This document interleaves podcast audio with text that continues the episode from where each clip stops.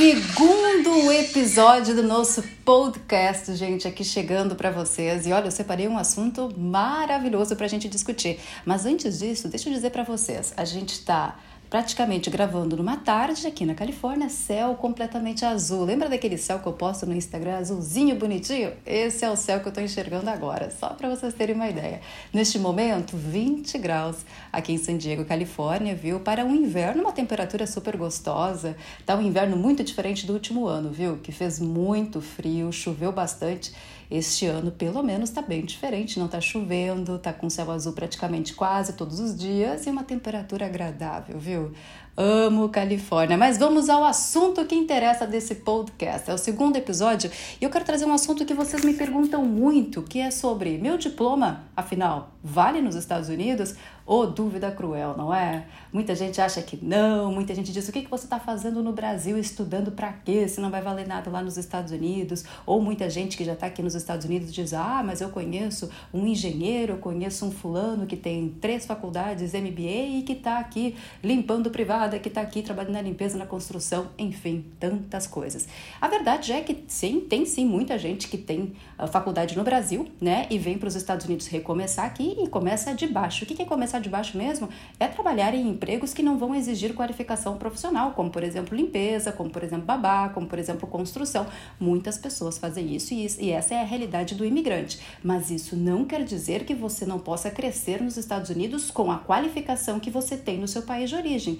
São coisas diferentes, porque a mentalidade do imigrante está mudando e isso pouca gente presta atenção. Muitas pessoas estão acostumadas com o imigrante levando aquela vida que ele tinha antes, que chegava nos Estados Unidos com um visto de turismo, por exemplo, ficava aqui ilegalmente trabalhando em empregos que não exigem qualificação e ficavam assim para sempre ilegalmente trabalhando nisso. A questão é que o imigrante ele está mudando o seu perfil, ele está mudando o seu pensamento. Ele não quer mais só vir para os Estados Unidos para ficar no mesmo ponto, no mesmo lugar. Ele está querendo muito mais. Ele quer aproveitar esse país e as oportunidades que esse país oferece para crescer profissionalmente. Isso é um lado bacana, viu? E eu fico muito feliz que a gente está conseguindo também colocar isso na mente das pessoas, que elas podem vir para cá e que elas vão começar de baixo, sim, porque é, é a vida de um imigrante começar de baixo, mas que elas podem crescer. E tudo vai depender do esforço, da inteligência deles, né? As pessoas têm que ter inteligência também nos Estados Unidos para poder traçar um bom planejamento profissional. Mas afinal, o diploma vale ou não vale? Claro que vale, gente. Tem situações que o seu diploma vai valer sim, apesar de muita gente condenar você dizendo que você está gastando seu dinheiro.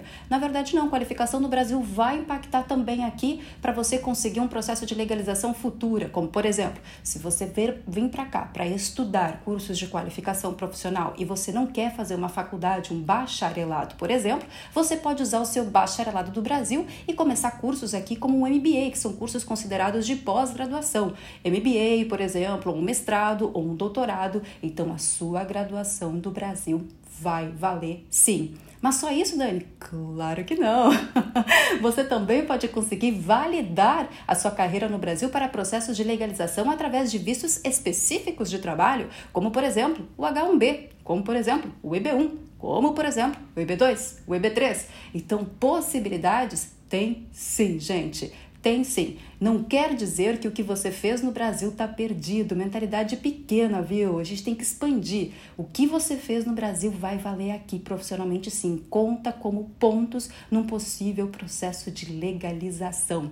Lembrando que se você não tem faculdade no seu país de origem, também não quer dizer o que é o fim do mundo. Você pode vir para os Estados Unidos fazer uma faculdade aqui, porém tenha em mente que vir fazer faculdade nos Estados Unidos não é fácil e não é barato. Para você conseguir estudar aqui, você vai ter que desembolsar muito dinheiro e é em dólares, lembrando bem disso. Então, tem que ter muito cuidado porque muitas pessoas acham que vão vir para cá para estudar um bacharelado, mas elas não conseguem arcar com os custos de um bacharelado. Ah, mas e as bolsas, Dani? Ah, tem bolsas, só que você vai depender do seu esforço para conseguir uma bolsa 100% ou de 80%, por exemplo, para poder cursar uma faculdade aqui. Possibilidade de bolsa tem? Claro que tem. Tem sim possibilidade de você conseguir bolsas de 20, 30 30, 40, 50, 70, 80 e até 100% para estudar nos Estados Unidos. Mas tudo isso vai depender da, do, seu, de, do seu desempenho estudantil, porque são as suas notas que vão valer como pontuação para você conseguir uma bolsa aqui nos Estados Unidos como imigrante internacional, ou melhor, como estudante internacional. Então tenham em mente muito isso, tá, gente? Que quem vem do Brasil sem faculdade vai começar aqui bem de baixo mesmo e talvez o seu planejamento vai ser muito mais a longo prazo do que alguém que já tem cursos de qualificação profissional no Brasil, como uma faculdade, uma pós-graduação, como uma graduação tecnológica, né, um tecnólogo. Essas pessoas vão ter um pouquinho mais, vão ter um pouquinho mais de pontuação. Ah, mas aí vem aquela perguntinha, né? Mas afinal, que diploma, Dani, que do Brasil que vai valer nos Estados Unidos? O meu diploma, por exemplo, de tecnólogo, ele vai valer? Infelizmente, gente, tecnólogo tem uma pontuação muito baixa para você conseguir validar nos Estados Unidos. Aqui, processos de validação, eles sempre levam muito mais em conta graduações ou cursos de pós graduação. Essas sempre vão ter pontuações mais altas. Mas se você tem um tecnólogo, por exemplo, de um curso super específico, né, e que seja uma, uma especialização aqui nos Estados Unidos, por exemplo, você pode tentar validar o seu diploma. Não estou dizendo que você vai conseguir, porque quem vai definir o seu processo de validação é a empresa que faz esse tipo de validação. Uma empresa, ela analisa toda a sua documentação, todas as suas notas, né, e a partir deste momento ela te diz está válido ou não está válido para o processo que você quer fazer. Então, cursos de tecnólogo, por exemplo, infelizmente tem muito mais dificuldade de validação do que uma graduação e uma pós-graduação. Mas, no geral, para vocês entenderem bem este conceito, quem tem graduação, pós-graduação, cursos realmente uh, de qualificação, de aperfeiçoamento profissional no Brasil, esses cursos eles vão te ajudar sim numa possível legalização aqui nos Estados Unidos. São cursos que vão sim te dar muito mais pontuação para quando você quiser aplicar para um EB1, um EB2, um H1B, por exemplo. Então, gente, não tá perdido. Quem fala para vocês que não vale nada, realmente não tem muita noção de como que funciona. Não está perdido. A, a, única diferença é que, claro que você vai ter que batalhar pela sua escadinha, porque você não vai usar o seu diploma, por exemplo, do Brasil de graduação, para conseguir um trabalho direto aqui nos Estados Unidos, a não ser que você seja um profissional mega respeitado e consiga uma oportunidade profissional logo aqui nos Estados Unidos, o que acontece também, viu? Tem muita gente que tem experiência, que tem as suas qualificações no seu país de origem e consegue um emprego aqui numa empresa americana. Só que se você não tem uma oferta de uma empresa americana, você vai ter que fazer o seu caminho. E muitas vezes o caminho é o quê? Vir aqui fazer um curso de qualificação profissional. E se você já tem uma graduação, por exemplo, você pode vir para cá e fazer um MBA. Aí você está um pouquinho mais acima na sua escadinha do Green Card. É assim que funciona? Sim. É assim que funciona. Então, realmente, o que você tem no Brasil não tá perdido, não. Como muita gente fala.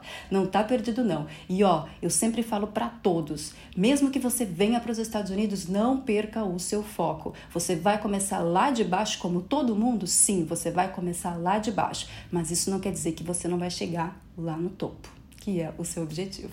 E a gente está aqui para trocar informações e fazer valer a pena, não é? Eu sempre digo: se a gente não tem o principal, que é o inglês, que hoje abre as portas do mundo inteiro para você, a gente não tem nada. E uma das coisas que eu quero lutar muito no Brasil, não sei como, mas eu vou conseguir lutar com isso, é da gente conseguir colocar o inglês sim na educação básica do Brasil, porque é isso que a gente precisa, porque me dá uma vergonha danada de ver várias nacionalidades aqui nos Estados Unidos, onde eles já vêm com o inglês muito bom para cá e já saem disparados na nossa frente, justamente porque eles tiveram inglês na educação básica deles. E a gente, infelizmente, não tem isso no Brasil. E isso depois impacta tanto no nosso futuro profissional, né? Porque quando a gente olha para cá, para os Estados Unidos ou outros países de grande porte, por exemplo, é, a gente sempre vê muito mais nacionalidades tendo muito mais posições de emprego em empresas internacionais do que os brasileiros. E eu acho que isso é muito porque a gente não tem uma educação de qualidade voltada para o inglês desde quando a gente é novinho. Eu acho que falta isso. Mas se depender de mim, nós vamos virar esse cenário. Uhul! E com a ajuda de vocês, todo mundo junto, todo mundo segura a mão de todo mundo. tá aí então, gente, segundo episódio desse podcast. É sempre um prazer estar conversando com vocês e trazendo essas informações, compartilhando essas informações. E é claro que a gente vai se ouvir novamente no próximo episódio aqui do podcast. Eu espero que vocês fiquem ansiosos para o próximo, viu? Beijo! E até o próximo. Tchau, tchau, gente!